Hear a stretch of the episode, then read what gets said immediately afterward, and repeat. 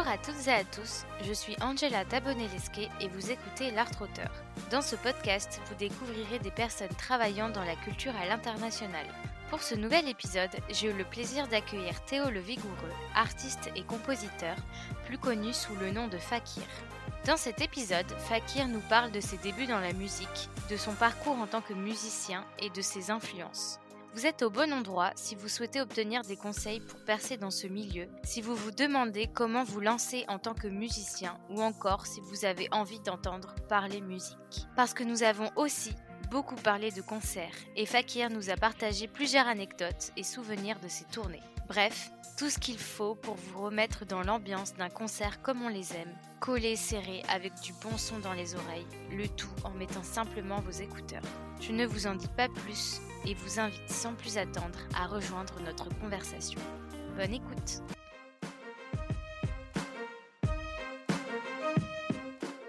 Bonjour Fakir Salut Je suis vraiment très contente de t'accueillir aujourd'hui. C'est la première fois que je reçois un artiste et euh, grâce à toi, on va pouvoir découvrir un autre côté du secteur de la musique.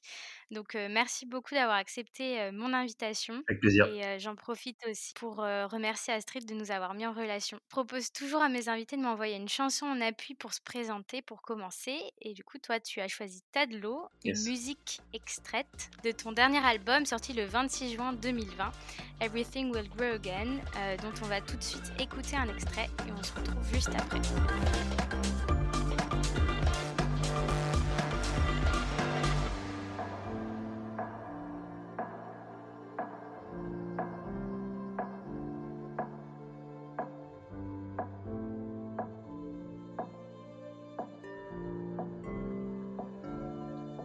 J'ai lu sur le site Hand Sup Electro que c'était ton morceau préféré de l'album. Est-ce que c'est pour ça que tu as choisi cette chanson pour te présenter? Oui, c'est une chanson qui représente bien le changement de direction que j'ai opéré dans ce dernier album et qui ouvre, enfin comment dire, je pense qu'elle est la plus avant-gardiste en fait de cette période-là et euh, du coup elle, ouvre bien et elle induit bien tout ce qui va suivre après et tout ce que je vais sortir euh, dans les mois futurs, euh, dans ce qui va être les prochains EP, les prochains albums et tout ça. Je pense que c'est vraiment un, un vrai pont pour moi qui est cohérent entre euh, l'ancien et le nouveau Fakir, on pourrait dire quoi.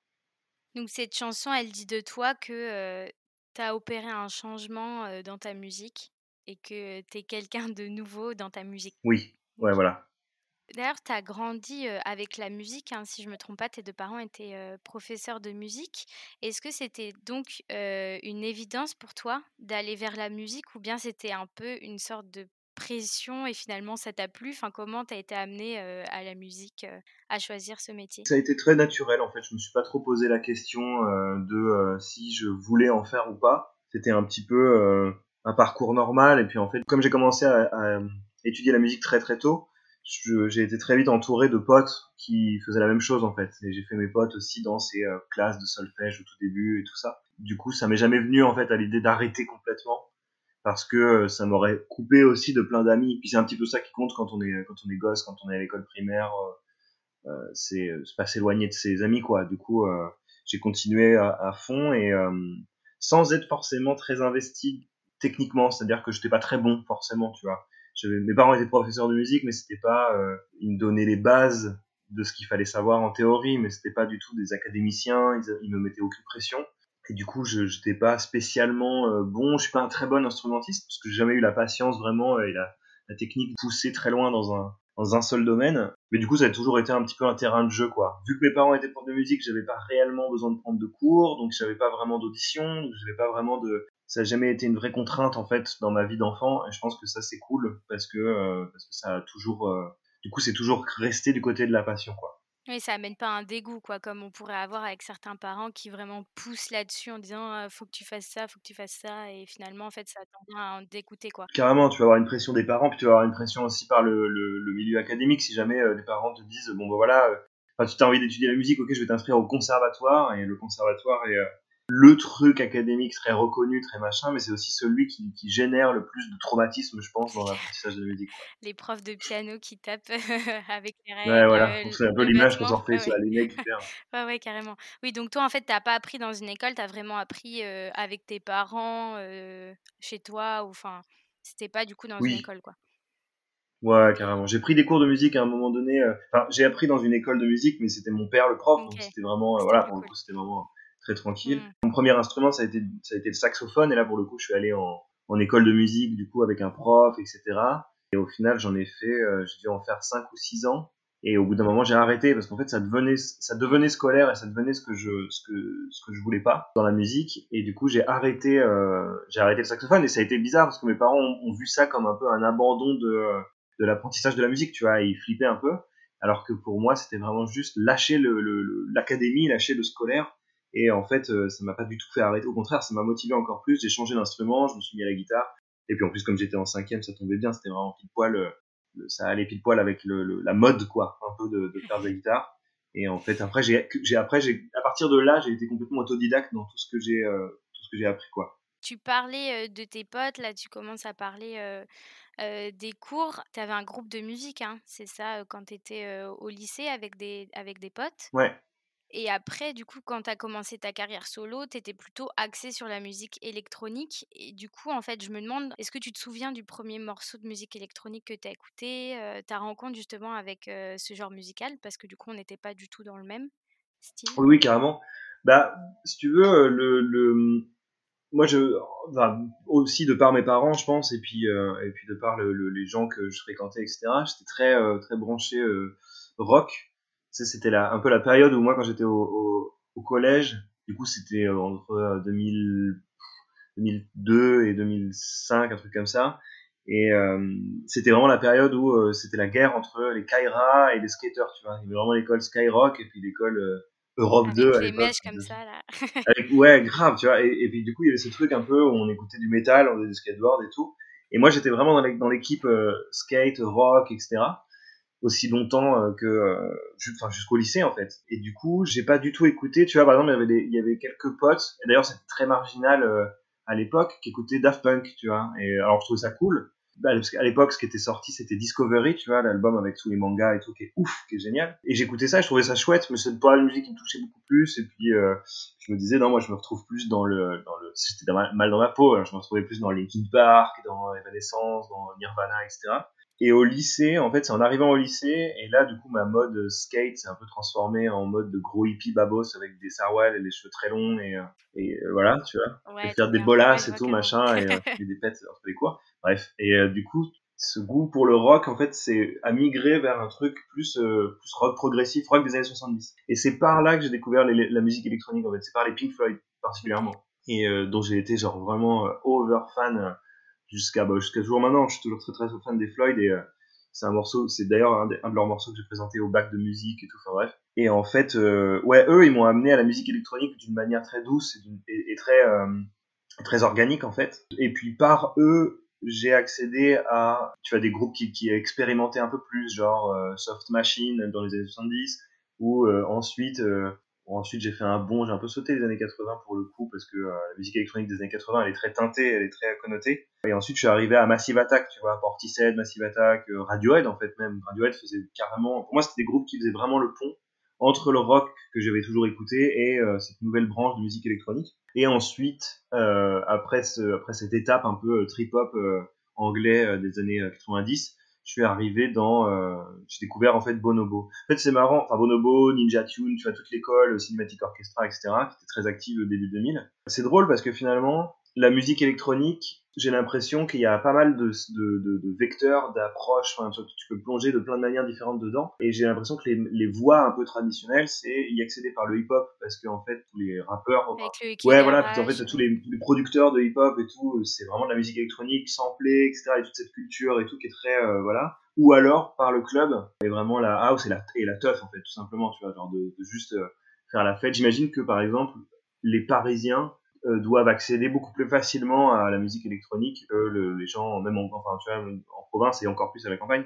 Parce qu'en fait, on a ces, parce qu'il y a ces médias-là, il y a, il y a le club à Paris et tu vas, euh, à mon avis, euh, enfin, j'en sais rien, j'ai pas grandi à Paris, mais à 18 ans, si, t'as- si tu peux aller en club, j'imagine que ça doit être mythique, tu vois. Et tu dois te dire, vas-y, je vais en club, et là, pouf, t'accèdes à ce truc, à tout ce monde complètement fou. Du coup, voilà, moi, j'ai accédé vraiment par la branche euh, rock, progressif, trip-hop, puis, euh, comment je dirais, abstract hip-hop. Et je suis arrivé à la musique club, techno, house et tout, que très très récemment, même il y a 2-3 ans, tu vois, avant, j'en écoutais pas du tout. C'était pas une musique qui me touchait. Et c'est arrivé là, en fait, euh, parce que bah parce que justement parce que j'ai vécu Paris comme ça en fait que j'ai pu aller en club j'ai pu vivre cette musique là parce que c'est une musique qui se vit pour le coup plus que qu'elle s'écoute chez soi tu vois Ouais, qui s'écoute, qui se ressent, heu, quand tu es en club, tu peux danser, tu ressens les vibrations et tout, alors que quand tu es chez toi, c'est vrai que c'est vachement moins accessible, bah oui c'est ça ouais. Enfin et toi, tu as un morceau que tu conseillerais à quelqu'un de novice dans ce genre musical? Parce que pour préparer cette interview et même la semaine dernière, j'ai reçu Thomas qui est, cofondateur du label, Ressources et du coup, pour préparer, ces interviews, pour essayer de me plonger plus,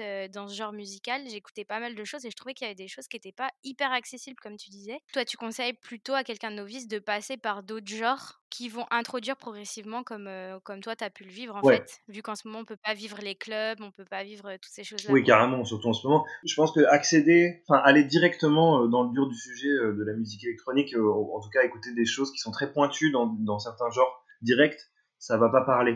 De toute façon, c'est comme si, Jazz, free jazz, quoi. ouais, ouais, tu vois, ouais, voilà, grave. Même, même le jazz en soi, tu vois, accéder euh, direct, écouter direct, en fait, sans, sans que t'aies jamais entendu rien du tout du Miles Davis, ça va être bizarre, tu vois. Et, euh, et du coup, je pense qu'il y a plein de voies d'accès pour vers le, vers le jazz et tout. C'est un bon exemple parce que moi, par exemple, c'est aussi un, un genre que je maîtrise pas, le jazz. Et du coup, j'ai besoin de voies d'accès, en fait. J'ai besoin d'y accéder par des billets, par des trucs qui sont un petit peu plus... euh, En fait, c'est de la pédagogie, quelque part. Parce que on t'éduque à un nouveau langage, dans la musique électronique, c'est pareil. Moi, un, un des, un des albums qui m'a vraiment bouleversé euh, dans mon approche de la musique électronique, ça a été l'album Black Sounds de Bonobo, justement, sorti en 2010.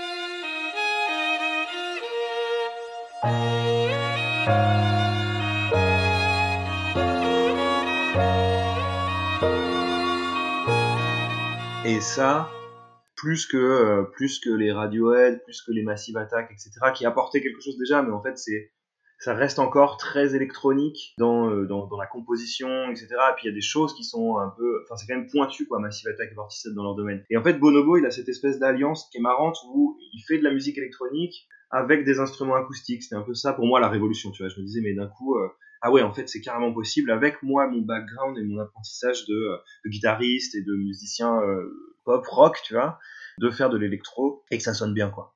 Mais c'est ce que tu fais d'ailleurs, hein, quand tu enfin, apportes toujours des instruments en plus. Tu Oui, pas ouais, juste, ouais, entre guillemets, heu, ton sampleur ou, enfin, tu apportes vraiment ta touche musicale, que tout le monde a pas aussi et donc c'est grâce à Bonobo que tu t'es dit: «Ouais, vraiment ça se fait» et que tu t'es mis à en faire ou enfin, à avoir ce style, Ouais, carrément. Et en plus, lui, parce que finalement, ce que je kiffais dans la musique électronique, justement, cette espèce d'alliance de plein de genres, c'était jamais euh, moderne. En fait, ça, c'était toujours quelque chose qui avait, qui s'était passé euh, 10 ans, 20 ans avant, qui était toujours très daté. Et Bonobo m'offrait ce truc-là un peu euh, au goût du jour, tu vois, vraiment euh, updaté à fond, à la pointe de ce qui se faisait. Et en fait, euh, du coup, cet album m'avait, moi, cet album m'avait vraiment bouleversé. Je me souviens d'ailleurs parce qu'à l'époque, on était très proche avec un autre producteur français qui s'appelle Superpose, qui est de Caen aussi d'ailleurs. Et en fait, voilà, on a, on a fait notre, notre lycée ensemble dans la même classe, etc. Et lui, il avait vraiment cette approche. Il a approché la musique électronique par le hip-hop parce que c'était vraiment c'était ça qu'il écoutait. Et je me souviens qu'on s'est rejoint en fait sur cet album de Bonobo, où d'un seul coup on était là, mais en fait il y a à la fois cette culture du sample que lui qui fait dans le hip-hop, moi les instruments acoustiques que je comprenais en fait de qui venaient du rock et tout ça, et en même temps toute cette sauce était alliée dans un espèce de, truc électronique, trouvé génial et moderne et, euh, et super. Et je pense que lui aussi, euh, la sortie de cet album a, beaucoup joué dans le lancement de son projet à fond quoi. On commence un petit peu à parler de ton style de musique. Moi, je me demandais comment ça se choisit un nom de scène? Pourquoi le tien, c'est Fakir? Enfin, c'est quoi un petit peu l'histoire? Comment tu arrives, en fait, à finalement choisir, heu, un nom de scène? Il y a plein de trucs. Moi, je me suis pris la tête beaucoup pour euh, trouver, enfin pour trouver Fakir, pour pour euh, ouais, pour composer ce nom-là dans ma tête. En fait, j'en avais, un- j'avais un autre nom. J'ai commencé, j'ai commencé à faire de la musique sous un autre nom. C'était Totem, euh, parce que euh, Théo, Totem, euh, Totem écrit avec TH, je crois au début comme Théo, tu vois. bref. Mais je trouvais ça un peu kitschou au bout d'un moment, et je me suis dit bon, vas-y, faudrait que je change, faudrait que je trouve un truc plus, qui je sais pas, qui sonne un peu plus, j'en sais rien. Enfin, tu sais, c'était en 2010 ou 2011, un truc comme ça. C'est comme quand tu fais ton adresse mail Hotmail avec un vieux truc, heu Ouais, et ouais, après tu dis. «Ouais, bon là, j'ai grandi, faut arrêter». Ouais, de ouf, de ouf. Ouais, tu vois, moi, c'était ça, genre, j'avais 20, du coup, j'avais 21, 20, 21. Et puis, euh, et puis j'étais, j'étais kitsch en soi. J'étais pas un mec branchouille, euh, je faisais pas partie des, des, des gens branchés, genre, de ma, de ma bande de potes ou de mon petit écart, enfin, tu vois. Et du Mmh. coup, je, je cherchais un peu un truc comme ça, moi qui étais fan de rock et, euh, et de trip-hop et tout, des- un peu old school, quoi. Et du coup, Fakir, c'est venu, trouvais ça cool, en fait, que ça puisse être prononçable dans plein de langues, qu'en anglais ou en français, on puisse euh, capter tout de suite la phonétique du mot. Et euh, pour moi, c'était important d'être, euh, pouvoir être transmis à l'international, tu vois, de manière assez, assez organique, même si, enfin pour moi c'était un fantasme au début, je me disais genre jamais personne en dehors de la Normandie n'écoutera ce que je fais. Mais si jamais, tu vois, ben, c'est cool de pouvoir. Et d'ailleurs, c'est resté jusqu'à ce dernier album, parce qu'en fait, enfin, même jusqu'au deuxième album, c'est un peu resté une espèce, de guideline pour moi, tu vois, que le titre soit toujours facile à comprendre en tant que français, ou facile à dire en tout cas, et en même temps qui parle aux anglais. Jusqu'au dernier album qui s'appelle Everything Will Grow Again, où là j'ai tout foiré, où c'est super dur à dire pour les français, ils comprennent rien. Mais bon, je me suis dit c'est bon, là, les gens, sont, les gens ont, grandi quoi. Mais bref, Paquette c'était vraiment ça, c'était la, la contraction de fake ear, ça résonnait parce que euh, je quand, quand, justement quand j'ai quitté mon groupe de lycée qui faisait de la folk, vraiment on faisait à la fin on faisait vraiment des trucs type Ben Harper, tu vois, de la folk un peu psyché, etc. Moi j'étais guitariste et du coup c'était très roots en fait. Ah, tu devais t'éclater là par contre pour le coup. Bah ouais ouais grave, bah, c'était carrément euh, c'était carrément ma cam et puis moi je, j'étais euh, j'étais très à l'aise là-dedans puis en plus on avait cette démarche un petit peu c'était assez roots tu vois c'était assez baroudeur machin enfin on, il y avait une idéologie derrière qui était qui était très chouette et que je trouvais assez euh, assez simple et cool. Et en fait, au bout d'un moment, je suis parti parce que ça a été ça en fait la première la première accroche dans la dans la pas dans la musique électronique mais dans le faire, dans la technique, tu vois. Ça a été d'enregistrer en fait un EP avec ce groupe-là de folk. Et on a enregistré un EP en studio euh, chez un mec, euh, chez un ingé son. Et son studio c'était chez lui, tu vois. Et je trouvais déjà je trouvais ça trop bien on a installé la batterie dans le salon, on faisait des prises de guitare et de voix dans la cuisine, enfin bref, il y avait tout un truc et tout. Il habitait dans la campagne en Normandie, c'était trop le, trop le pied, tu vois. Et en fait, il avait sa station de travail, son, son ordi, ses deux écrans, et puis il enregistrait les trucs et il nous montrait comment faire. Et en fait, on était. Euh, et d'ailleurs, je dis on parce que euh, Gabriel, encore superpose, était avec moi à ce moment-là, il était batteur de ce groupe-là.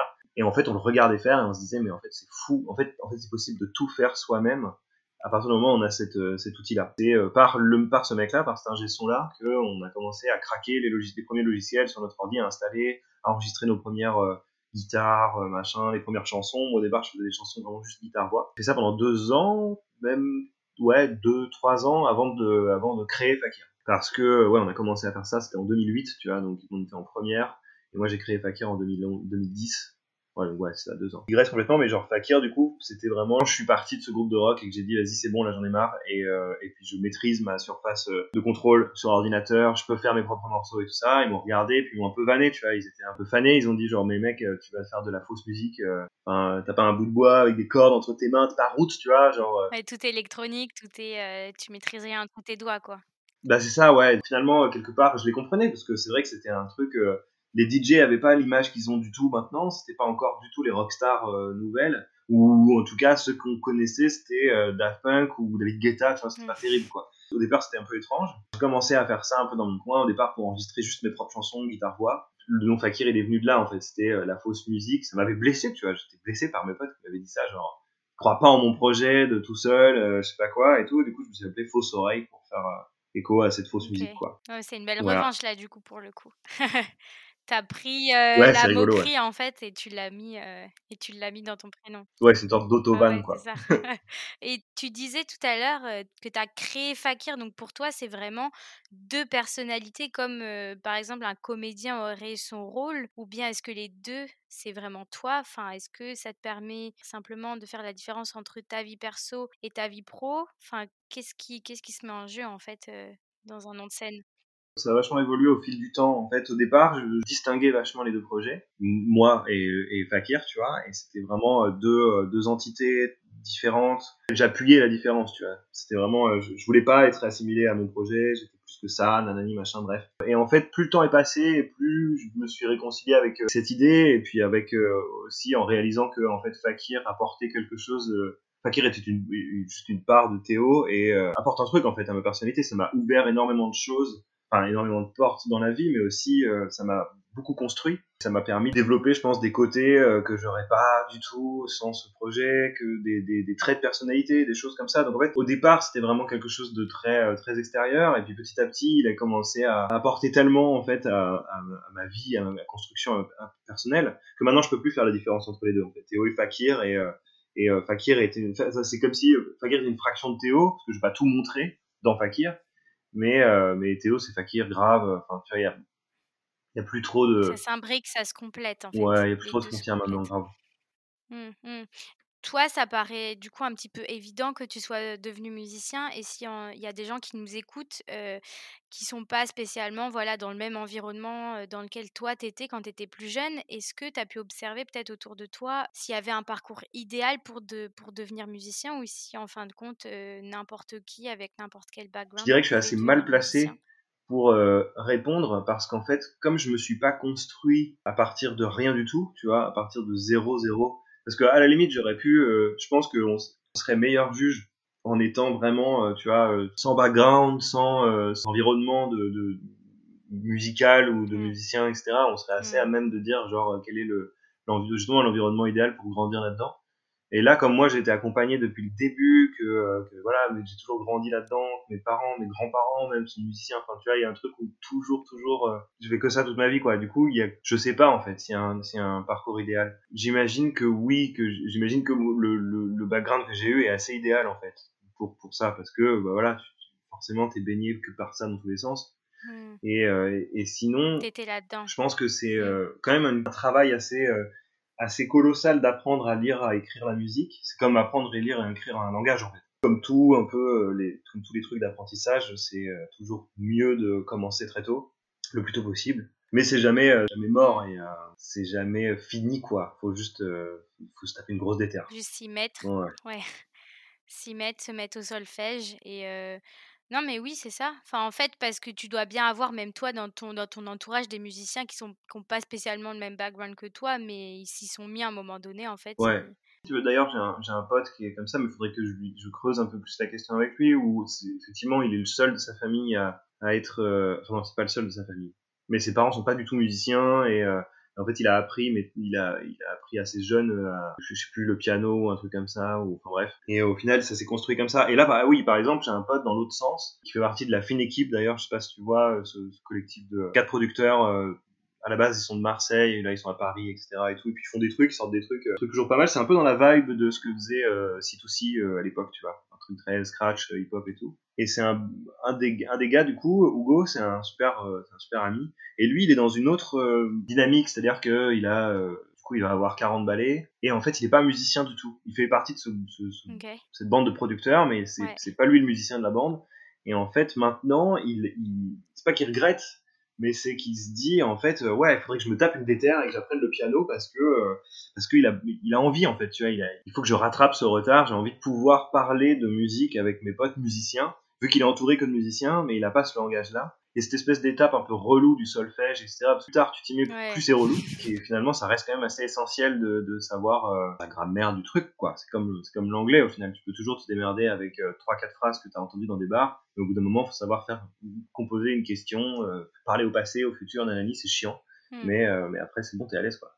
Ouais, ouais, donc vraiment s'y mettre et bah ouais, pas spécialement parcours idéal, mais se plonger là-dedans et essayer de, de se nourrir de ce qu'on peut avoir, mais à un moment donné, se mettre au solfège, quoi. Ouais. Soit en tant que tel, du coup, tu as le statut d'intermittent du spectacle, je pense? Non, plus maintenant. Donc qu'est-ce que tu as, toi, comme statut? Je suis resté intermittent pendant pas mal de temps et en fait, euh, je suis parti habiter pendant trois ans euh, à côté de Lausanne en Suisse et du coup, j'avais plus le droit à l'intermittence. Donc c'est à partir de là que je l'ai lâché. En Suisse, c'est compliqué, mais du coup, quand je suis rentré en France il y a deux ans et demi, j'ai euh, pris le statut de pas d'auto-entrepreneur mais d'entrepreneur et j'ai créé ma boîte de production en fait. C'est en, en, lien avec le spectacle et pas avec le, la production de disques.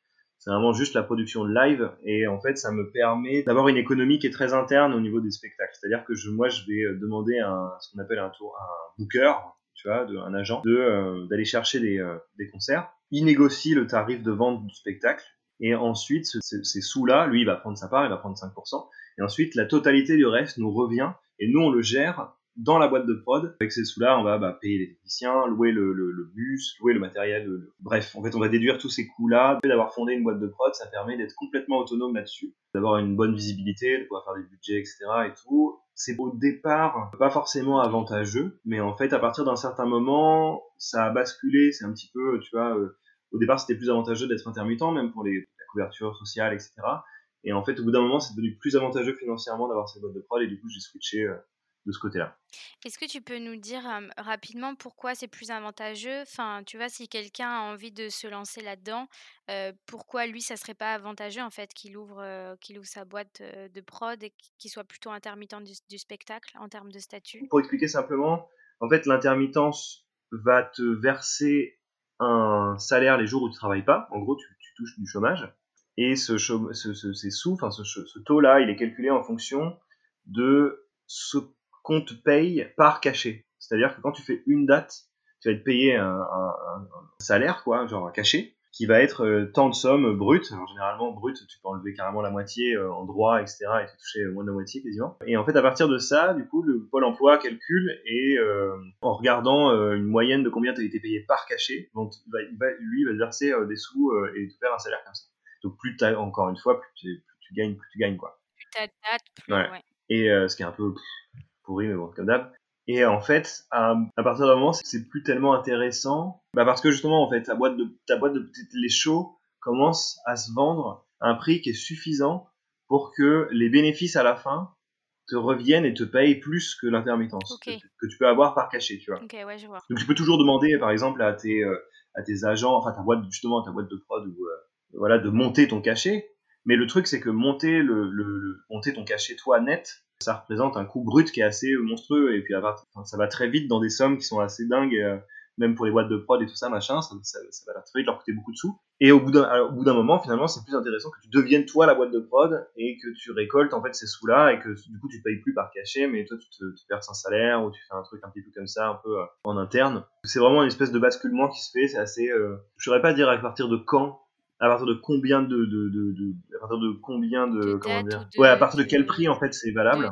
mais euh, je dirais peut-être après en plus ça dépend de la, des gens que tu as avec toi sur la route tu vois si si t'es tout seul à tourner que euh, tout seul avec genre deux techniciens et que ton, ton spectacle tu t'arrives à le vendre genre euh, 10 000 balles euh, ça vaut le coup tu vois ça vaut grave le coup d'avoir une boîte de prod parce qu'en fait tu vas déduire de ces, de, de, ces 10 000 balles, tu vas déduire juste deux salaires, du coup, tes deux techniciens, le transport, l'hébergement, le matériel pour faire le spectacle, et à la fin, il va te rester, euh, il va te rester, je sais pas, 5000 balles, tu vois, et 5000 balles par date, c'est génial. du coup, bah, tu fais une boîte de prod et puis tu récoltes les 5000 balles par à chaque fois que tu fais un concert. Alors que pour le coup, un cachet à 5000 balles, c'est quasiment 10 000 balles brutes, tu vois, donc une boîte de prod peut pas se permettre de faire ça, c'est pas possible. du coup, voilà, il y a une espèce de truc qui se fait comme ça, quoi. Ok, et juste, euh, tu, tu me reprends, hein, si je résume pas bien, mais un cachet, euh, pour ceux qui savent pas, c'est euh, le montant payé à l'artiste. Oui. Ouais, c'est ça. Gros, à l'artiste ou au technicien, c'est un peu, c'est ton, si tu veux, à l'intermittent, ouais, c'est ça. On est payé en cachet, c'est-à-dire en, en salaire pour la journée, quoi. Enfin, même pas, c'est même pas pour la journée, c'est par vague d'heures. Ça marche par vague d'heures. Et, euh, et, du coup, les, les, techniciens sont payés moins que les artistes parce que un cachet d'artiste, c'est 12 heures de travail, alors qu'un cachet de technicien, c'est 8 heures. Ce qui est, euh, assez, enfin, ce qui est contestable, mais en même temps, dans ces 12 heures, ils prennent le temps de l'écriture, de, etc. Préparation le maquillage. Oui, voilà, il y a plein de, plein de petits trucs en plus, etc. C'est vrai que les techniciens ont, ont, ce truc un peu où c'est presque injuste des fois parce que la plupart du temps, il y a quand même, c'est quand même les techniciens qui travaillent plus que les artistes, en tout cas sur le moment de la tournée. Et tu te dis des fois c'est un peu, ah, c'est un peu rageant qu'ils soient payés Bon s'il y en a qui nous écoutent et qui souhaiteraient faire ton métier, quelle est l'erreur que tu as fait en tant que débutant et que tu conseillerais de ne pas recommencer? Genre un truc quand tu y repenses, tu dis ouais non là maintenant je ne referai pas ça de la même manière quoi. Alors il y a plusieurs choses et plusieurs petits, plusieurs étapes, plusieurs pièges un petit peu sur la route. Enfin en fait il y en a 30 000. Mais le, le le truc, c'est que euh, si je dois résumer un peu les plus gros et ceux dans lesquels je suis tombé, il y a toujours un truc au départ, et puis même pour le coup j'ai de la chance parce que j'ai des, des, potes qui m'ont aussi vachement accompagné, qui m'ont communiqué aussi des valeurs très fortes, mes parents m'ont communiqué des valeurs très fortes, etc. Du coup j'ai toujours commencé et avancé là-dedans avec, euh, comment dire, un radar à humain. C'est-à-dire, euh, c'est vraiment le feeling qui comptait, tu vois. Et j'allais à la rencontre des pros et des gens qui étaient intéressés de bosser avec moi, donc qui avaient des intérêts financiers ou autres et tout, à bosser et, euh, et j'essayais de les sonder humainement et de me dire ok est-ce que ça passe juste ça passe. Moi je m'en fiche de euh, de euh, s'il est s'il est réputé comme étant très fort s'il a une super un super catalogue une super maîtrise de son truc et tout je m'en fiche. J'ai envie de pouvoir ouais j'ai envie de pouvoir parler avec lui d'autre chose que du boulot j'ai envie que ça que ça marche qu'on se comprenne. Enfin tu vois il y a plein de plein de petits trucs. Parce que toutes les expériences que j'ai et puis même en plus c'est c'est presque un truc de d'éducation euh, basique, tu vois, qu'on nous apprend genre, dans les dessins animés, dans les films qu'on regarde, c'est euh, te fie pas au mec qui va te vendre du rêve en fait, juste. C'est c'est juste un truc à chaque fois, c'est euh, l'humain qui compte, euh, écoute avec ton cœur et tout. Bah ouais.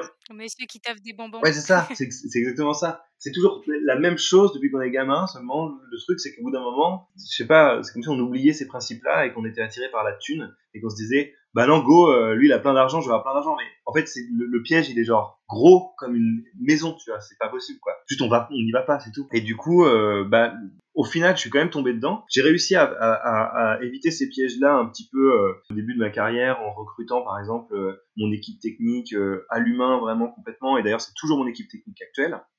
On est toujours, euh, on, on toujours. Euh, bien, ça ramène aux sources et au début quand même. Ouais, complètement. C'est des mecs, euh, tu vois, c'est des mecs qui, qui- qui sont venus me voir, soit qui sont venus me voir, soit que avec qui le contact est trop bien passé, tu vois. En fait, aujourd'hui, on est une famille. À chaque fois qu'on se retrouve, c'est genre, c'est génial. Je peux leur demander n'importe quoi, même c'est devenu des amis, tu vois. Je sais que même si on arrête, si j'arrête la tournée, si on se retrouvera toujours pour faire des barbecues. Enfin, c'est genre, ça va au-delà en fait de la relation pro. Et ça, moi, c'est quelque chose qui est pour moi très enrichissant, surtout quand tu te retrouves sur la route, euh, confiné, tu vois, avec des gens dans un tout petit espace, dans un van, dans un bus Mm. pendant deux semaines faut que tu t'entendes bien avec eux, faut que ça marche quoi. Et en plus, ça donne des shows qui sont aussi beaucoup plus forts émotionnellement. Ça dégage une énergie qui est aussi beaucoup plus plaisante pour les gens qui t'accueillent. Tu vois, les gens qui t'accueillent voient ce truc, voient cette espèce d'es- d'esprit d'équipe et tout, et kiffent ça. C'est toujours agréable en fait. Tu vois, c'est toujours agréable de recevoir une team qui est super dynamique et qui, euh, qui s'entend hyper bien, qui est, euh, qui bosse bien. Enfin, tu vois, il y a un truc comme ça qui est très cool. Alors le revers de la médaille, c'est aussi que je dois euh, assumer cette position de, chef du projet entre guillemets et que du coup, euh, bah, ils comptent vachement sur moi et pas sur les pros, tu vois. Ils ont ce truc où ils sont très impliqués dans ce projet parce que je suis leur pote en fait, parce que je suis euh, en plus pour même pour certains, je suis presque il y a une- relation presque de de père-fils, tu vois, parce qu'ils sont plus âgés, ils ont euh, 40, 45 ans et tout et, euh, et quand j'ai commencé, moi j'avais 22 ans. C'est une implication morale qui est au-delà en fait de, du, du Ouais, travail. complètement. Et du coup, voilà, ça a toujours été un peu mon credo de me dire, vas-y, j'y vais à l'humain et je choisis toujours les gens qui bossent avec moi à l'humain. Donc, mes techniciens, ça a été ça. Les gens qui ont qui m'ont signé en, en label au, euh, au début, ça a été ça. Nowadays, ça a été, euh, ça a été vraiment euh, mes tourneurs aussi, ça a été le cas, enfin mon, mon booker. Et du coup, avec ça, j'avais une team un petit peu euh, assez, euh, tu vois, solide. Euh, moi, je démarrais là-dedans, mais je savais pas trop comment me défendre, et puis je savais pas qui était qui était du côté obscur, qui était, enfin tu vois, il y avait un truc où j'avançais un peu à tâtons. Et du coup, le premier, la première pierre de euh, du truc qui a commencé à pas bien marcher, c'était qu'en fait, je pense que j'avais pas, j'avais pas bien discerné la, la nature de mon tourneur, tu vois. Voilà. Et du coup, ça a commencé par là. Mon tourneur, avec qui je m'étais très très bien entendu en rendez-vous, et je me suis dit putain c'est génial, c'est vraiment un type euh, trop cool, on se comprend, on a le même, euh, on a le même truc. Et lui, il mettait aussi beaucoup l'accent là-dessus, tu vois. Il était vraiment en mode ah c'est Mm. génial, on se comprend, euh, c'est top et tout machin. Et en plus, au départ, c'était c'était super. Il me trouvait des, des, des, des choses, c'était génial, c'était vraiment le début de Fakir, c'était facile. Du coup, euh, je jouais dans tous les gros festivals, euh, c'était euh, vraiment genre on avait une super relation, enfin c'était vraiment top. Hmm. Il m'a présenté à mon éditeur, du coup, qui était à la base Universal Publishing. Et Universal Publishing m'a proposé un deal d'édition. Super, il me fallait un éditeur, c'était hyper important. J'étais trop content. Il me proposait euh, 10 000 balles d'avance. Waouh, c'est bien, c'est vertigineux. Tu arrives là-dedans, tu te dis, mais un truc de ouf et tout.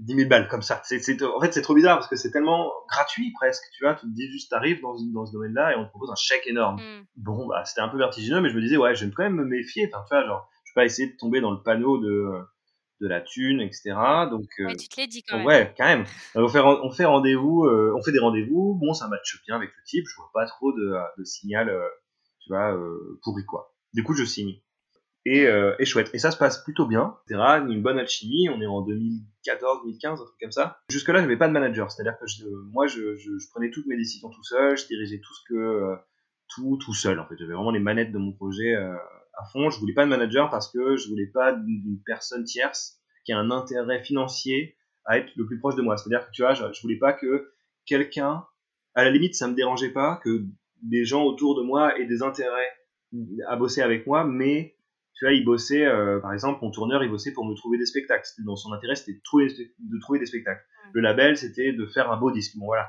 Euh, et, euh, et le manager, pour moi, c'était bizarre parce que c'était un mec qui se Mm. faisait de la thune sur le fait de te représenter auprès des autres pros, tu vois. Donc pour moi, ça, ça, ça pouvait cacher un loup, ça pouvait cacher des trucs bizarres. Il y a beaucoup d'artistes en plus, euh, il y avait beaucoup d'histoires euh, d'artistes qui, euh, qui gèrent pas du tout le truc, ils comprennent pas en fait leur, leur propre business et qui au final se font complètement enfumer par leur manager qui dit t'inquiète, je s'occupe de tout, tu fais rien, tu t'es tranquille et, et en fait en fait c'est pas du tout bien géré tu vois. Donc au final j'ai quand même rencontré un type qui est devenu mon manager et qui est toujours d'ailleurs aujourd'hui qui est euh, anglais d'ailleurs. C'était très important d'ailleurs pour moi qu'il soit pas français parce que euh, ça pourrait être un autre sujet d'une autre interview, mais pour moi la France musicalement, l'industrie musicale française c'est une espèce de mafia qui est euh, pas du tout saine, enfin pas du tout saine.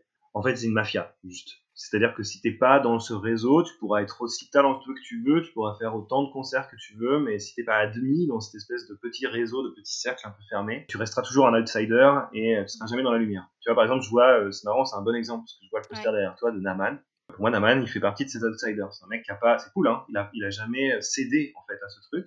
Il s'est toujours dit, je m'en fous, je fais, euh, je continue d'avancer tant que c'est, tant que ça fonctionne, et en live, il y a des dizaines de milliers de personnes qui sont prêtes à voir, venir voir Naman et faire la teuf mais jamais il passera à la radio, mm. jamais il sera admis dans les médias euh, traditionnels, tu vois, jamais, en fait, il, jamais il aura un article dans les Inrocks. Enfin, c'est un truc où il est banni de cette scène parce qu'il n'est pas, euh, il est pas dans cette mafia.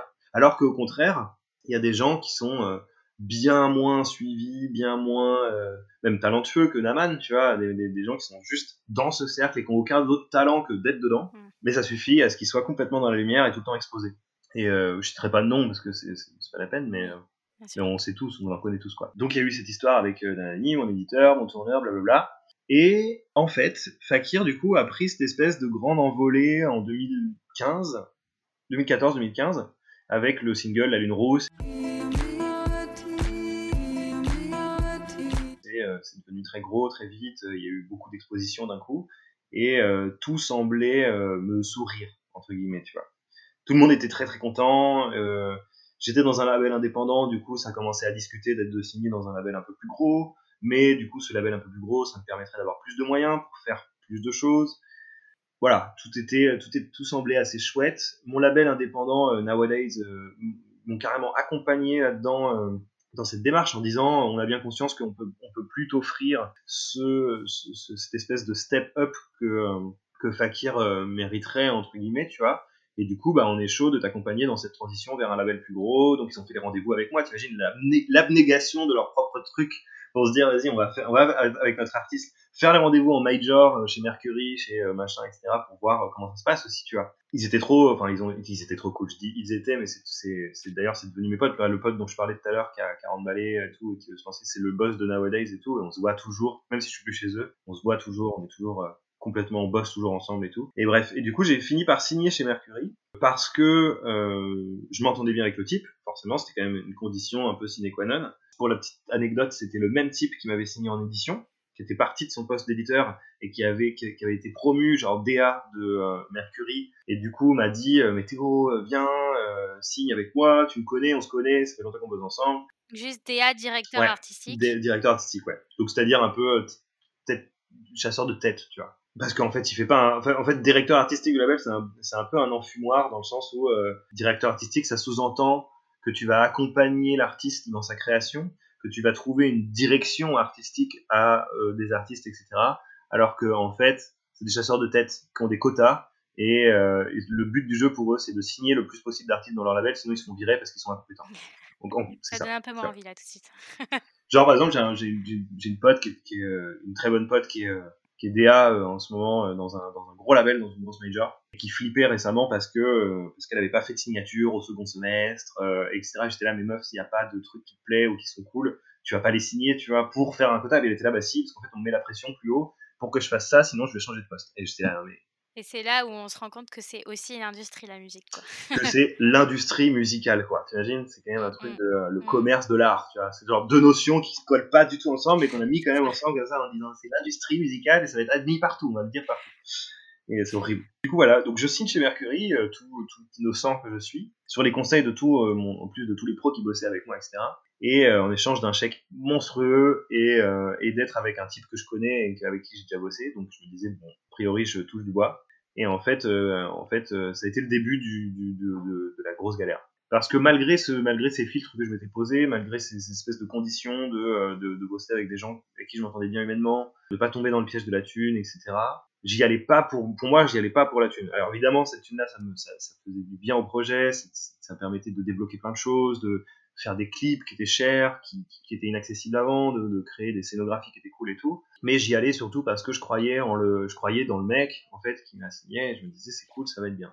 Et en fait, ça a été, euh, du coup, le début de, c'était le début de la descente un petit peu euh, de, de Fakir, parce qu'en fait, le peak time était passé, et il est jamais revenu, et en fait, du coup, Mercury n'a jamais réussi je peux en parler maintenant parce qu'en plus je me casse de chez eux euh, là. En fait, mon contrat arrive à son terme euh, bah, depuis le dernier album.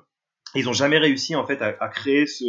À te refaire décoller. Ouais, alors à refaire décoller le projet, à avoir des bonnes idées simplement, tu vois. Mm. Et puis euh, et puis en plus le truc c'est que les majors c'est aussi des espèces d'énormes usines dans lesquelles c'est pas forcément tu vois l'idée l'idée qu'on a de des majors c'est un peu bah si t'es pas gros si t'es pas un énorme projet tu vas te faire engloutir sous la tonne de trucs et tout c'est pas forcément vrai parce que euh, tu peux aussi bien t'entendre justement avec le type et euh, voilà le problème des majors c'est juste que ça brasse des gens qui sont pour dire ça crûment ils en fait ils sont pas formés à leur poste c'est à dire que c'est juste des carriéristes et tout est complètement interchangeable en fait c'est un peu comme le gouvernement tu vois c'est un peu euh, genre il y a un mec qui arrive et euh, il est pistonné par je sais pas qui, du coup il va se retrouver DA, tu vois. Alors qu'il a pas fait d'études de, machin, mm. qu'il a rien, qu'il a que dalle, mais bon, c'est un pote du Dirlo en haut, alors voilà. Euh, après, euh, il y, a, y a tel, tel mec qui était DA de tel, tel, label, mais il bosse super bien, c'est un super DA, du coup, bah pouf, il est bombardé, boss de, de tel sous-label, de d'autres trucs et tout. Alors que son taf c'était DA à la base. Non mais en fait, j'ai fait trois albums du coup chez Universal en étant dans quatre sous-labels différents avec six équipes différentes.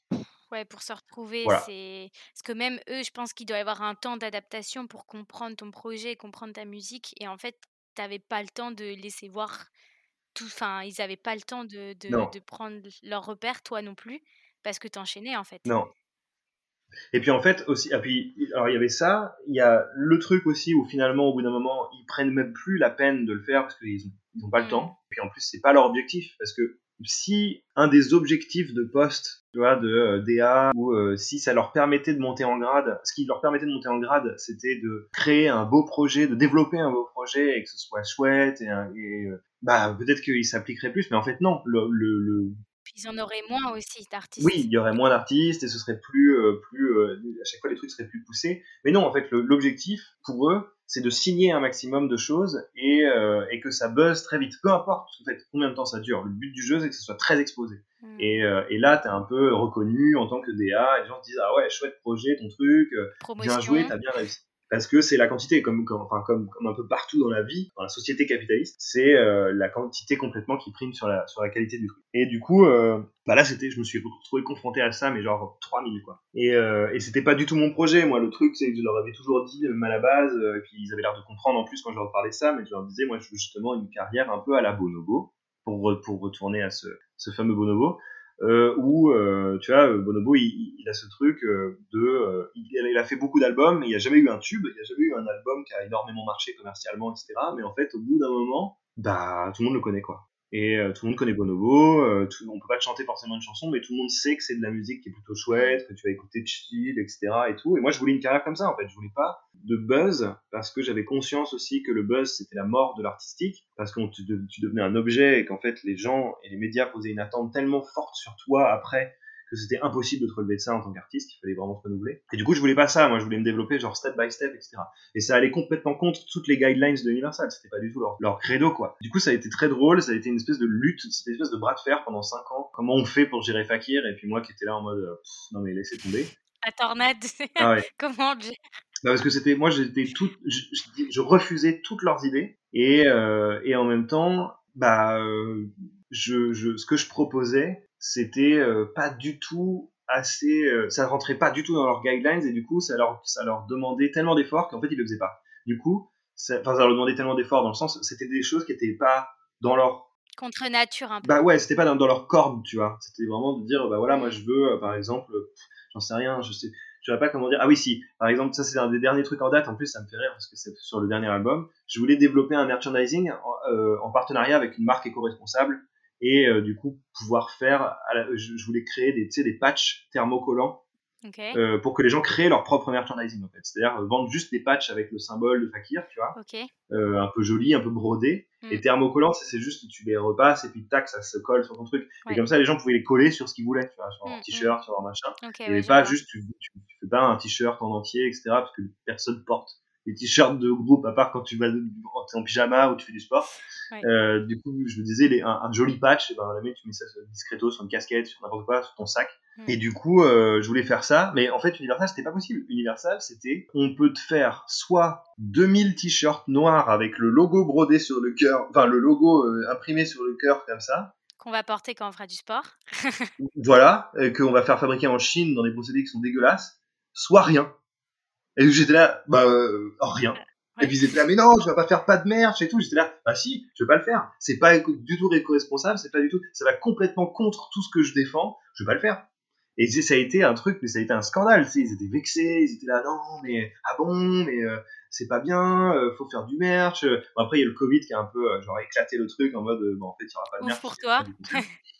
Donc tant mieux, sauvé par le gong, entre guillemets. Mais, euh, mais tu vois, en fait, que ce genre de truc, que ce genre de débat. Et c'est quand même toi, là, là-dedans, qui a, qui, a le, qui a le mot final, parce que c'est ton projet, quand même. Oui, alors, en plus... C'est toi qui as le dernier mot là-dessus. Carrément, parce que, parce que aussi, ça a été, euh, c'est un certain type de contrat que j'ai avec eux. Ça, c'est un des pièges dans lesquels ne va tomber aussi. Il ne faut plus signer de contrat d'artiste, mais je pense que tout le monde sait, tout le monde, tous les producteurs, tous les jeunes musiciens savent un peu maintenant. Il ne faut plus signer de contrat d'artiste avec les labels, parce que le contrat d'artiste, en fait, c'est un truc qui est complètement obsolète maintenant. C'est-à-dire que, ça veut, en gros, ça veut dire que tu cèdes tous les droits master, c'est-à-dire la propriété de, de tes œuvres, au label. C'est ce que faisaient les producteurs dans les années 60, 70, 50, enfin même avant, tu vois. C'est par exemple le, c'est pourquoi tout le catalogue de Michael Jackson appartient à Paul McCartney et euh, vice versa d'ailleurs que tout le, catalogue des Beatles appartenait à Michael Jackson à l'époque, c'est parce qu'ils avaient cédé leurs droits à la maison de disques. Une fois qu'ils ont eu assez de thunes pour rire, ils ont acheté les droits des, des, uns et des autres. En fait, c'est trop bizarre, tu vois, comme truc. Ça ne doit pas être possible.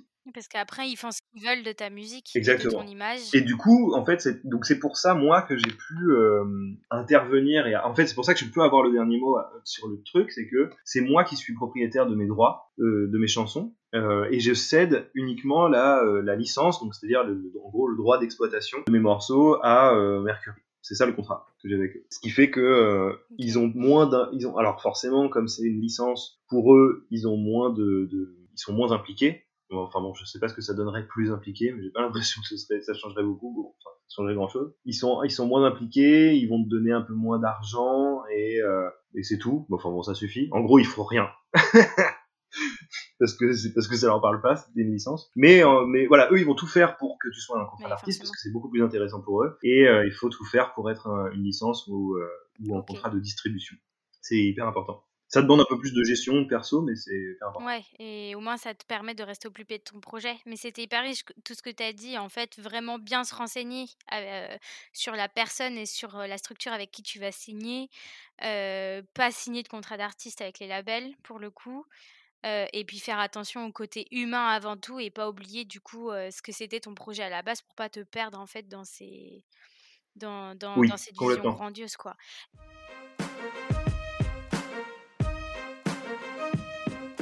Et je vais changer un petit peu de, sujet. Tu parlais de, de, tes tournées et ça m'amène à penser. Tout à l'heure, tu parlais de l'image du DJ et c'est vrai que quand on pense DJ, on pense direct au vinyle, au platine. toi, tu joues notamment avec ce qu'on appelle un sampler ou un échantillonneur. Est-ce que tu peux nous dire un petit peu ce que c'est et pourquoi c'est l'instrument de musique électronique que tu as choisi? Parce que c'était le plus proche d'un instrument de musique en fait dans euh, dans la musique électronique. C'est à dire que je voulais pas enfin au départ c'était en plus pas très euh, sexy scéniquement de bosser avec un clavier enfin de, de, de, de, se produire sur scène avec un, avec un avec un clavier tu vois parce que euh, les gens voient pas ce que tu fais parce que tu tu enfin voilà il y a un truc il y a plein de petites contraintes. Maintenant c'est moins problématique parce que les gens sont vachement plus éduqués à ça et vachement plus prêts à voir un mec bidouiller des machines sur scène qu'avant du coup, ça a été, euh, ouais, je pense que ça a été par souci de facilité, de transportabilité aussi, parce que du coup, je pouvais mettre euh, mon ordi, mon pad dans mon sac à dos et euh, prendre le train et nickel. C'était et je pouvais faire un live, tu vois, donc ça c'était super cool. Il y avait aussi, je pense, une contrainte de choix dans le sens où il n'y avait pas 36 000 trucs disponibles à ce moment-là. Que c'était en 2000, pareil, 2009, 2010. Et en fait, on a découvert ce truc-là avec euh, Superpose. Et d'ailleurs, c'est lui qui m'a euh, initié en fait à, cet instrument-là, tu vois, en premier lieu, en me disant mais mec, vas-y, go, tu vas voir, c'est trop bien, c'est super intuitif et, et, facile à prendre en main. Du coup, c'est devenu un peu euh, cette espèce de marque de fabrique d'utiliser ça sur scène. En plus, tu vois, il y avait une, dimension toujours très. je voulais que ce soit ludique et, cool à regarder pour les gens donc euh, j'ai très vite commencé à les basculer vers le vers l'avant. Les deux, tu sais, j'avais deux pads comme ça et j'ai très vite commencé à les mettre vers l'avant. Au départ, je me souviens, c'était des, des, installations qui étaient complètement complètement euh, casse-gueule parce qu'en fait euh, j'avais un pupitre d'orchestre, enfin deux pupitres d'orchestre comme ça que je mettais vers les gens et puis je mettais mes pattes dessus comme ça avec lourd, des cales en bois. Ça, ça pouvait basculer. bah ouais, c'est en fait, c'est super lourd et du coup, le pupitre est pas du tout fait pour supporter un tel poids. Du coup, j'étais obligé de jouer constamment avec un pouce de sécurité derrière le pupitre. Et du coup, je jouais avec ma main gauche qui tapait les, les, pattes du haut et puis la main droite qui tapait les pattes du bas et j'étais comme ça tout le temps avec mon pouce qui calait le truc. Et j'ai fait ça pendant je sais pas combien de temps avant que euh, la marque Native Instruments sorte euh, la machine avec euh, ils, ont appelé ça la machine et avec le support qui était fait pour et là je me disais non mais les mecs genre les, les dieux ont ah. écouté mon truc quoi ah, complètement c'était genre le support avec le pied de, de, de caisse claire assez solide pour que là, là, tu peux taper n'importe comment et c'est génial, quoi. Et ça, c'est arrivé qu'en 2000, 2014 ou 2015, je crois, tu vois, donc j'ai fait quand même. Depuis, t'as le pouce luxé. Euh, de quoi? J'ai dit depuis, t'as le pouce luxé. Depuis, j'ai le, depuis, j'ai le pouce complètement ouais, amorphe, tu vois, comme ça, forever. Et, mais, euh, mais ouais, ouais, grave. C'était trop, c'était n'importe quoi. Oui, donc le sampler, en fait, euh, si, si, je résume un peu, il permet d'enregistrer plein de sons que tu déclenches en appuyant sur des boutons. Mmh Et donc, par rapport à un disque ou un vinyle, ça te permet d'avoir un, un, plus grand échantillonnage de sons et de faire justement de la musique euh, avec un panel plus large qu'un disque ou un vinyle ne pourrait pas t'offrir. Bah, si tu veux, il le, le, y, a, y, a, y a vraiment un truc, il y a vraiment une différence assez fondamentale à la base entre DJ et producteur. J'appelle ça producteur parce que euh, on pourrait dire aussi euh, compositeur en fait, tout simplement, tu vois. Producteur dans le sens produire, faire de la musique, créer de la musique. Un DJ c'est vraiment un autre métier, c'est-à-dire qu'un DJ c'est un mec qui va animer euh, des soirées et comment dire bosser soit sur vinyle, soit sur maintenant il y a tout un peu même jusqu'à la clé USB et juste avoir une sélection de sons qui va passer qui sont pas forcément les siens, qui peuvent être les siens, mais qui sont pas, forcément, il va juste passer et son but, son boulot ça va être de euh, faire en sorte que euh, ce soit le plus fluide possible entre les morceaux, que les transitions soient hyper euh, classe et cool. Et puis pour les plus forts, c'est arriver à créer même des moments dans ces transitions où tu as presque l'impression d'écouter un nouveau morceau. Enfin, il y a des DJ qui arrivent à faire ça, qui sont assez, assez forts et tout. Mais en fait, en soi, dans le morceau en, lui-même, quand le morceau passe, t'as rien à faire. Tu vois. Moi, les, par exemple, quand je fais des DJ sets, d'ailleurs, il y a une grande différence là-dedans. C'est souvent un peu perturbant pour les gens qui sont pas, pas ce langage quand tu vois sur des affiches de festivals ou, euh, ou sur des salles de concert et tout, tel artiste en DJ set ou tel artiste en live, c'est pas du tout la même chose. Un artiste en DJ set, ça va être euh, juste lui avec une platine et une sélection de morceaux qui va animer la soirée, tu vois. Et il va pas faire du tout, euh, il va pas jouer son, son, truc. Alors que le live, pour le coup, tu t'exécutes vraiment dans un live que tu as répété, etc. Donc, aussi, une des grandes différences entre le DJ set et le live, c'est que le DJ set, tu t'adaptes en fonction du moment tu t'adaptes en fonction de ce que les gens te renvoient dans la soirée, donc ta sélection de morceaux change, évolue en fonction de, d'une minute à l'autre, alors que le live c'est quelque chose de plus figé, qui a été répété en amont, et euh, peu importe comment les gens se sentent, de toute façon tu vas le dérouler, tu vas aller d'un point A à un point B, et généralement ça change pas trop. Du coup il y a y a vraiment deux, deux corps de métier, et moi j'ai commencé vraiment à faire euh, ce, euh, ce truc-là du côté musicien, du côté producteur, et pour moi DJ c'était super super compliqué c'était un, un autre, un autre taf, tu vois. Et j'ai commencé à m'y mettre qu'il y a euh, un an et demi, deux ans, un truc comme ça. Et du coup, ouais, le, le, le pad en soi, enfin, l'espèce de sampler là, c'est 16 petits carrés sur lesquels tu, tu dispatches des sons que tu vas avoir déjà découpés, prédécoupés en amont, en fait, sur l'ordinateur, en fait. C'est vraiment une, une, alors tu peux le faire, à, tu peux le faire sans ordinateur, absolument. Ça, ça s'appelle une MPC, c'est un mot qui a été assez répandu dans les années 90. C'était vraiment l'instrument des, des beatmakers, les mecs qui faisaient les instrus de, rap. Et c'est pareil, 16 petits carrés où tu découpes tes samples en amont et ensuite tu les joues avec ces carrés en mode percussion et c'est comme ça que tu peux créer tes boucles de hip-hop et, et, en fait à l'origine c'est ça.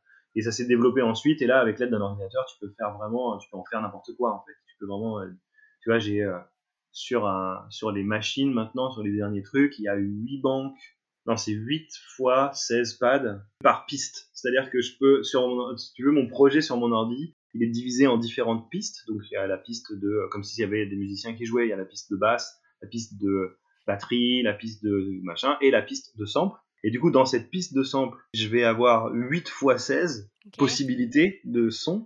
Et mais si je change de piste et que je vais sur un autre sample, euh, truc, j'ai re 8 x 16. Et ensuite, je change de morceau et je vais avoir re 8 x 16 à l'infini. Tu vois Donc en fait, c'est complètement, maintenant, c'est interminable. Tu n'utilises jamais 8 x 16 pads. Moi, j'utilise au maximum, euh, au maximum, je dois utiliser 8 ou 10 pads par morceau, tu vois. Et tu dois te rappeler en plus de quel échantillon est où, à quel oui, moment tu ouais, voilà, de quel, dans quel ordre le faire. Après, ouais. Et tu, et tu, parlais de la musique live, euh, tu fais des tournées à l'étranger. Est-ce que tu as remarqué des différences culturelles euh, dans certains pays Et avec quel pays la différence culturelle pendant tes tournées, elle est la plus frappante? Bah, Alors c'est pareil, c'est un énorme dossier parce que c'est... Euh, c'est dans quel pays la différence culturelle est la plus frappante? Euh, Quand tu vas faire une tournée, je sais pas, peut-être dans la manière où les équipes elles vont, elles vont gérer, elles vont gérer ton arrivée ou même le public. Tu vois, je pense que tous les publics dans tous les pays, ils, reçoivent pas ta musique de la même manière. Ah bah oui, oui complètement. Même c'est même c'est le cas entre les différentes villes de France, tu vois. du coup, c'est trop, c'est un truc, c'est super dense, c'est un truc de ouf. Mais genre le le, le mmh, comment dire les équipes techniques, c'est marrant parce que la technique, c'est quand même un langage qui est assez universel du coup et euh, qui est pas teinté par la culture justement d'un pays pays à l'autre. Et du coup, il y a vraiment ce langage très très commun partout dans tous les pays du monde dans lesquels je suis allé. Il y a un truc de, euh, de, de t'arrives n'importe quel endroit et tu, montres, euh, tu, montes ton truc, ton, ton, machin, ta carte son, ton bidule, ou même en DJ set justement, t'es ta clé USB. Tout le monde a la même chose, tout le monde a le même matos. Tu vois, genre par exemple les platines. La mondialisation. c'est ouf, tu vois, grave. Les platines de, de club type, elles sont dans tous les clubs de la Terre, quoi. C'est un truc de malade. Tu peux vraiment arriver avec ta clé USB et brancher n'importe où. C'est pour ça que la plupart des DJs travaillent avec des clés USB. Maintenant, je fais ça aussi, moi, c'est un truc de ouf. Si je suis invité à faire un DJ set en Inde, je pars avec mon sac à dos, euh, mes caleçons, un t-shirt et mes clés USB et c'est tout. Et c'est un truc de malade. C'est énorme. T'as plus, t'as pas besoin de transporter tout ton matos, quoi. Bah non, ouais, c'est un truc de ouf. Parce que la norme est la même, en fait, que ici, que tout le monde parle le même langage et tout, et ça, c'est un truc de dingue. Par contre, au niveau des gens, alors ouais, c'est vraiment un truc de ouf, c'est vraiment trop trop différent. Les grosses grosses différences culturelles, elles sont surtout en Europe. Il y a vraiment des grands, des grands écarts de ouf entre les pays d'Europe que tu ressens moins à l'étranger, mais je pense que si c'est bien de euh, quelque part bah, justement de cette espèce de passé culturel qu'ont tous les pays du monde, c'est-à-dire le passé colonial, tu vois, tout simplement quoi. Il y a un truc où, euh, euh, par exemple, en Inde, les Indiens, ils réagissent un petit peu de la même manière que les Anglais. Ah oui, forcément, tu vois, ah, ils réagissent au même truc, ils écoutent un peu les mêmes choses et tout. il y, a, des similarités de ouf. Le Japon est complètement à part, le Japon est trop bizarre, tu vois. Le Japon, ils font leur truc de japonais, puis c'est hyper, euh, c'est très unique, tu vois. Et euh, les Ricains, c'est, alors les Ricains, pour le coup, ils ont un truc vraiment à eux, culturellement, parce que c'est un peu une des espèces de grosses pierres angulaires de la pop. Amazing Et, euh, mais tu vois, en Amérique du Sud, l'Amérique du Sud aussi, l'Amérique du Sud, c'est assez différent. L'Amérique du Sud, l'Amérique du Nord, c'est vraiment deux coins qui ont leur propre euh, truc culturel. Mais, euh, mais globalement, Canada, États-Unis, Mexique, c'est un peu la même chose. Et euh, de ce que j'ai vu de l'Amérique du Sud, Chili, Argentine, c'est un peu pareil. Brésil, ça doit être un peu différent parce qu'ils ont aussi tout un, tout un truc. Mais je suis pas allé au Brésil pour le coup, donc je sais pas. Et, mais sinon, en Europe, c'est assez marrant. En Europe, il y a un truc où quand tu sors de France, alors en Espagne, j'ai pas j'ai pas fait assez l'Espagne. J'ai fait beaucoup Barcelone, mais Barcelone c'est pas euh, représentatif parce que Barcelone c'est trop. Euh, c'est très international. trop européen. Il y a trop de gens de partout. Euh, ça, du coup, ça réagit un petit peu comme partout. C'est un peu c'est assez, assez, agréable finalement. Tout est tout marche quoi. L'Angleterre est très dur parce que les Anglais ils ont ce les Anglais en fait ils sont meilleurs que nous en fait. Tu vois? Musicalement. Et du coup ils ont tout en mieux donc en fait, quand toi t'arrives avec ton truc en te disant je vais tout casser, en fait tu te fais éclater parce que euh, parce que les Anglais ils ont mieux que toi. Donc de toute façon c'est voilà c'est un peu dead de base. Mais ils ont quand même un truc un peu. Euh, moi des fois je me dis que c'est presque une tendresse un peu pour les Français, tu vois, où ils se disent ah les Français. Ah, vous êtes mignons. Ouais voilà, ils sont un peu mignons, on va les laisser faire, on va les on va voir ce que ça donne et tout. Et euh, mais tu vois moi par exemple en Angleterre j'ai pas il y a des Anglais qui m'écoutent, mais en fait pendant les trois premières années je pense où j'y suis allé j'avais la, communauté française de Londres qui venait me voir en concert. Hmm. C'est tout. Et il n'y avait pas d'anglais du tout, tu vois. Et c'était assez, euh, c'était assez, euh, genre, abrupt. C'est venu après parce que j'ai commencé à bosser avec, avec des labels anglais, à bosser avec des, justement avec mon manager anglais, etc. Et ça a commencé comme ça, mais c'est toujours très très loin d'être fait. Si on enlevait tous les Français de euh, d'Angleterre et que je devais jouer que face à des Anglais en Angleterre, je pense que je remplirais un bar ou une salle de 100 personnes, comme ça. Hmm. Et euh, voilà, ça c'est ça c'est un truc. Les Allemands, ils ont encore un autre, une, autre approche hmm. parce que les Allemands, ils ont aussi une culture électronique très très forte. Donc pour le coup, ça, ça sert plutôt, ça joue plutôt en notre faveur dans le sens, euh, enfin dans la faveur des, des musiciens électroniques. Par exemple, moi j'ai vachement de, ça marche vachement bien en Allemagne. C'est quand je, quand je fais des tournées là-bas, c'est super les gens sont hyper contents, comprennent aussi vachement le, le, langage et ce que je veux leur présenter. Du coup, réagissent aux choses que euh, aux trucs que moi j'ai pensé, tu vois. Genre par exemple, euh, un morceau comme T'as de l'eau justement qui est assez euh, qui est assez complexe en soi, qui est assez qui est assez progressif et un peu un peu voilà un peu mental et tout ça. Les Allemands vont vraiment comprendre ce langage-là et, et comprendre là où je veux en venir, dans telle partie, tel truc et tout. Alors que des fois, en France, on n'a pas, ce, on pas cette réception-là. Et je dirais, ouais, pour finir, euh, de ce que je connais vraiment le mieux, bah, les Français, quoi. les Français, on est quand même assez spé. Parce que on a ce truc, euh, on, est très marqué par notre propre culture. En fait, on a l'impression que la variété française, c'est vraiment la, c'est vraiment la star. C'est la référence pour tout le monde. Que c'est la référence pour tout le monde et que, euh, tu vois, une nana, par exemple, prenons, ne prenons qu'elle, tu vois, mais Angèle, par exemple, quand elle fait la une de tous les journaux, on a l'impression que c'est une star mondiale. Alors qu'en fait, euh, Angèle, elle passe pas les frontières du tout de, euh, de la francophonie, en tout cas. Un peu depuis Dua Lipa, bah, ce truc avec... où elle a pu un peu euh, le marché anglais. Ce truc avec Dua Lipa, c'est super parce que, parce que effectivement, ça lui fait collaborer avec une artiste internationale, etc. Mm. Mais je pense pas que c'est changé grand-chose dans sa carrière. Parce que je sais pas, il y a un truc où, effectivement, pour elle, c'est un énorme step. Pour une artiste française, c'est quelque chose de fat, quelque chose qui presque a jamais été fait, tu vois. C'est comme si à l'époque, euh, Alizé avait collaboré avec Britney Spears, tu vois. Et euh, il y a un truc comme ça, quoi. Donc d'un seul coup, c'est génial, c'est un truc énorme. Mais, mais pour Dua Lipa, je pense pas que ça ait changé grand chose. Pas pour du Lipa, je pense. Plutôt pour Angèle. Enfin, moi, je vois, j'ai un pote en Irlande qui a découvert Angèle cette année, quoi. Genre, ah, mais elle chante bien, elle? ça fait des années qu'elle chante. Ah, yes, excellent. Bon, bah, c'est cool. Ça veut dire que... en fait, avec du Lipa. C'est bien, ça veut dire que ça porte ouais, Je pense que le sens inverse. Ouais, ouais. Ouais, bah, ouais. Mais c'est un peu ça dans le sens où je me disais, pas, finalement, pour les fans d'Angèle, c'est énorme et c'est génial. Et pour les fans de Dua Lipa, je sais pas s'ils vont aller spontanément écouter Angèle. Mais si, du coup. Donc, c'est cool, tant mieux. Mmh, mmh. Ça vaut le coup, quoi. Oui.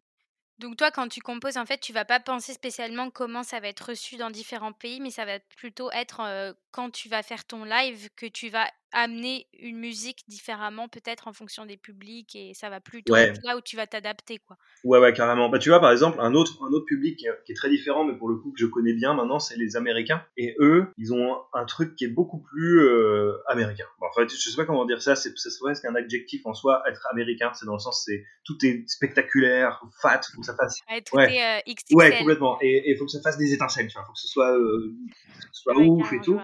Et du coup, ils ont ce truc où euh, si tu leur présentes pas un film Marvel, tu vois, bah, ils vont te faire chier. Quoi. Et bah c'est un peu ça, le, le, le, côté américain. Du coup, par exemple, un album comme le dernier album que j'ai fait, le Everything Will Go Again, à part un morceau comme Carrie, par exemple, qui est très, euh, pour le coup, euh, qui est très explosif, etc., qui va bien marcher, je pense, aux États-Unis. Sinon, le reste, je suis pas sûr trop que les Américains comprennent cette vibe-là. Par contre, mon album d'avant, All Glows, qui est beaucoup plus pop et beaucoup plus bah, beaucoup plus américain parce qu'en fait je revenais de tourner là-bas, j'avais passé euh, des mois et des mois. Euh, donc tu as été influencé forcément. Grave, j'avais été influencé par euh, tourner là-bas, par les artistes que j'avais rencontrés, par tous les, les, lives que j'avais fait, etc.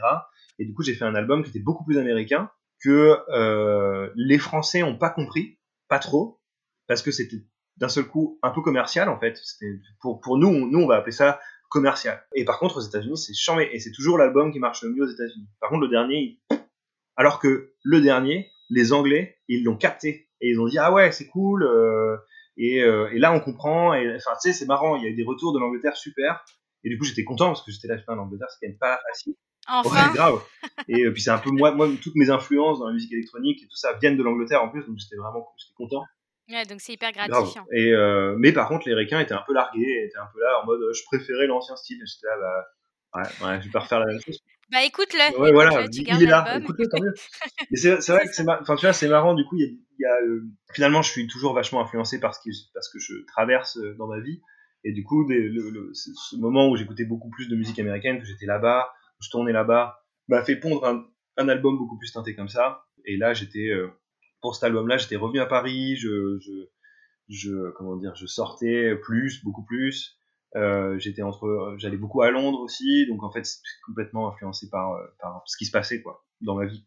Pour terminer, euh, un, un, conseil que tu te serais donné à ton toi quand tu as commencé ta carrière solo, qu'est-ce que tu te dirais? Bah, en fait, je, je, par exemple, tu vois, je suis pas sûr que euh, finalement signer en major, il y a toujours un peu ce, cette espèce de réflexion, tu vois, mais je suis pas sûr que signer en major m'ait apporté beaucoup. Quand, quand je regarde en arrière et puis que j'en parle même avec des potes, avec des pros, etc. et tout, ou avec les gens qui, bossent avec moi depuis le début, ils me disent souvent euh, bon, c'était pas ouf comme expérience, mais euh, c'est pas non plus voilà, c'est bien, c'était une belle expérience dans le sens où ça t'a appris énormément de choses, ça t'a appris à te défendre, etc. Puis c'est toujours euh, toujours essayer de regarder ça du côté positif.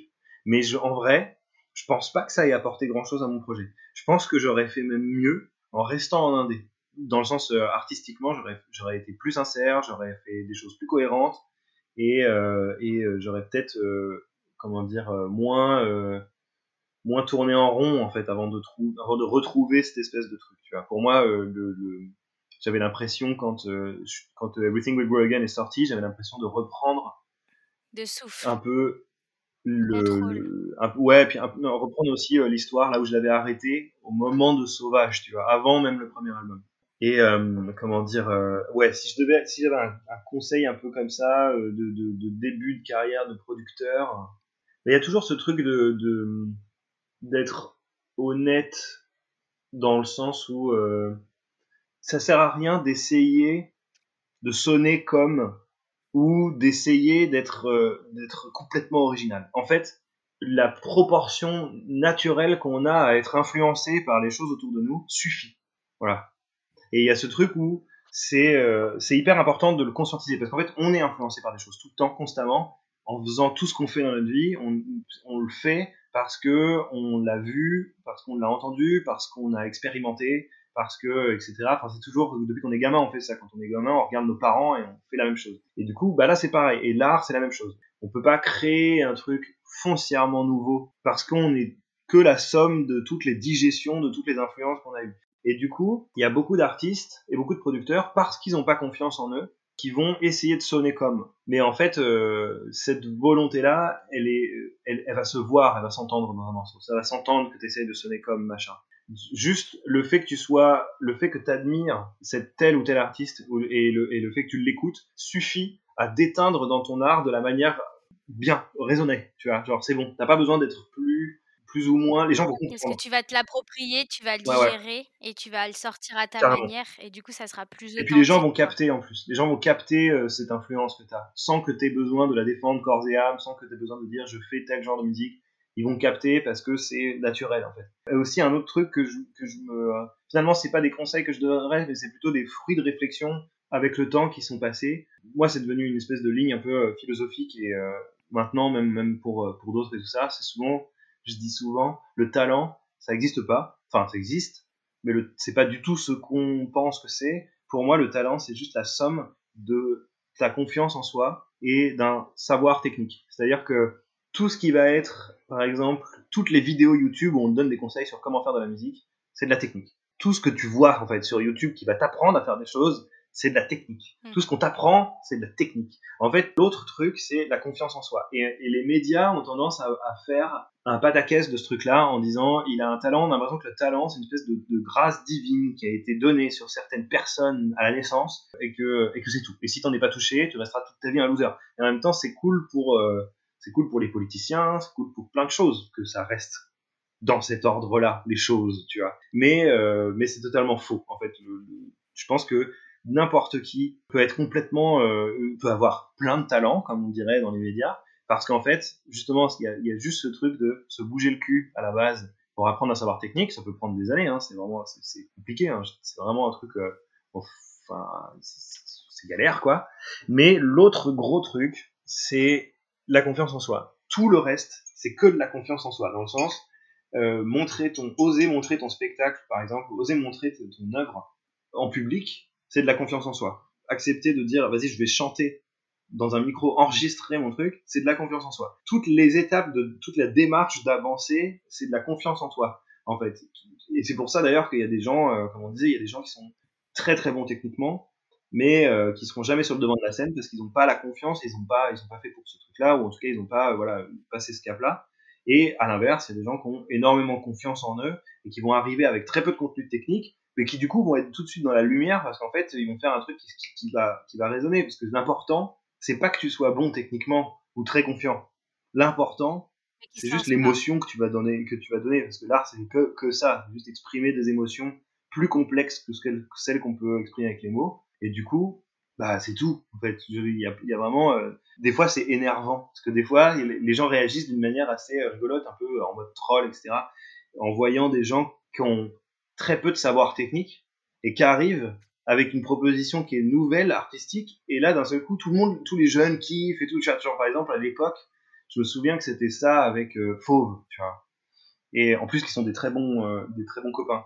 Et Fauve, ils sont arrivés avec ce truc-là qui était, enfin, genre, ils étaient nuls, tu vois, en vrai, techniquement. Justement, on, avait, on, avait, on rigolait vachement avec le, avec le, avec le chanteur euh, Quentin et, et, le guitariste qui produisait un peu les tracks, parce qu'en fait, ils n'avaient pas des notions de production. les mecs, des mecs, lui, il savait faire de la guitare, Quentin, il écrivait, et puis, euh, en fait, lui, il parlait ses textes sur la musique que faisait Pierre, tu vois. Et, et c'était trop drôle. Et il y avait, il manquait plein de choses, c'était pas équilibré, c'était pas bien. Mais par contre, ça. ça ils y sont allés, quoi. Ils ont. Ouais, c'était vraiment juste des couilles. Et, euh, et, du coup, bah, les médias les ont déboîtés au début. Les gens, les, gens étaient très divisés. Les gens, soit les gens adoraient et pleuraient en écoutant leur musique, soit ils détestaient Fauve. Tu vois, il n'y avait pas de demi-mesure. Quoi. Et du coup, c'est drôle. Il y a toujours cette espèce de truc. Enfin, tout ça pour dire, le talent, c'est pas un truc inné. C'est vraiment juste du taf et les couilles, quoi, en gros. Et, euh, et en fait, quand tu fais cette alliance des deux, et eh ben, t'as ce truc que les médias adorent, euh, ils disent waouh, quel talent, quel virtuose, quel machin, mais en fait, euh, moi, je suis le mec le plus flemmard de la Terre, en vrai, et c'est juste un, le travail, enfin, le, côté technique, je l'ai eu parce que justement, on disait tout à l'heure, mes parents, en fait, ils sont profs de musique, du coup, j'ai grandi tout le temps là-dedans, donc en fait, au bout de 30 ans, à grandir dans ce milieu-là, bah, j'ai un petit savoir technique, et puis en fait, ça a été juste à un moment donné une pichenette de confiance en mode vas-y, sais quoi, je vais faire un, live. En plus, le, coup, le truc qui était cool, c'est que j'ai jamais été seul. J'ai commencé avec Superpose, qui est aujourd'hui aussi un, statut assez cool. Et puis ensuite, j'ai ricoché entre des gens, etc. J'ai toujours été dans une team, dans une famille, en fait, qui m'a accompagné dans ce truc, qui m'a donné la confiance, en fait, qui m'a donné confiance, la, force suffisante pour aller sur le devant de la scène, présenter mes trucs et tout, quoi. Du coup, à la limite, le conseil que je donnerais, c'est vous prenez pas le chou prenez, vous prenez pas la tête, prenez votre temps. Le temps, on l'a, et euh, la technique, ça viendra avec le temps. Je pense que le plus important, c'est quand même juste à un moment donné d'avoir confiance en toi et, euh, et de te dire, vas-y, je suis capable de faire ce truc, quoi. Super. Eh ben, merci beaucoup pour ton temps. Pas de souci. Et euh, pour ce moment. À très bientôt, j'espère. Bah ouais, à bientôt, carrément. Merci à toi. Salut. Salut. Cet épisode en compagnie de Fakir est maintenant terminé. Je vous remercie de l'avoir écouté. N'hésitez pas à me dire ce que vous en avez pensé en laissant un commentaire et si jamais il vous a plu, à laisser 5 étoiles à l'épisode. C'est ce qui permet de soutenir le podcast et à vous abonner à la plateforme sur laquelle vous écoutez afin d'être informé des prochains épisodes. Vous pouvez également retrouver l'Art Router sur Instagram. Rendez-vous le 21 mars pour un nouvel épisode et en attendant, prenez soin de vous.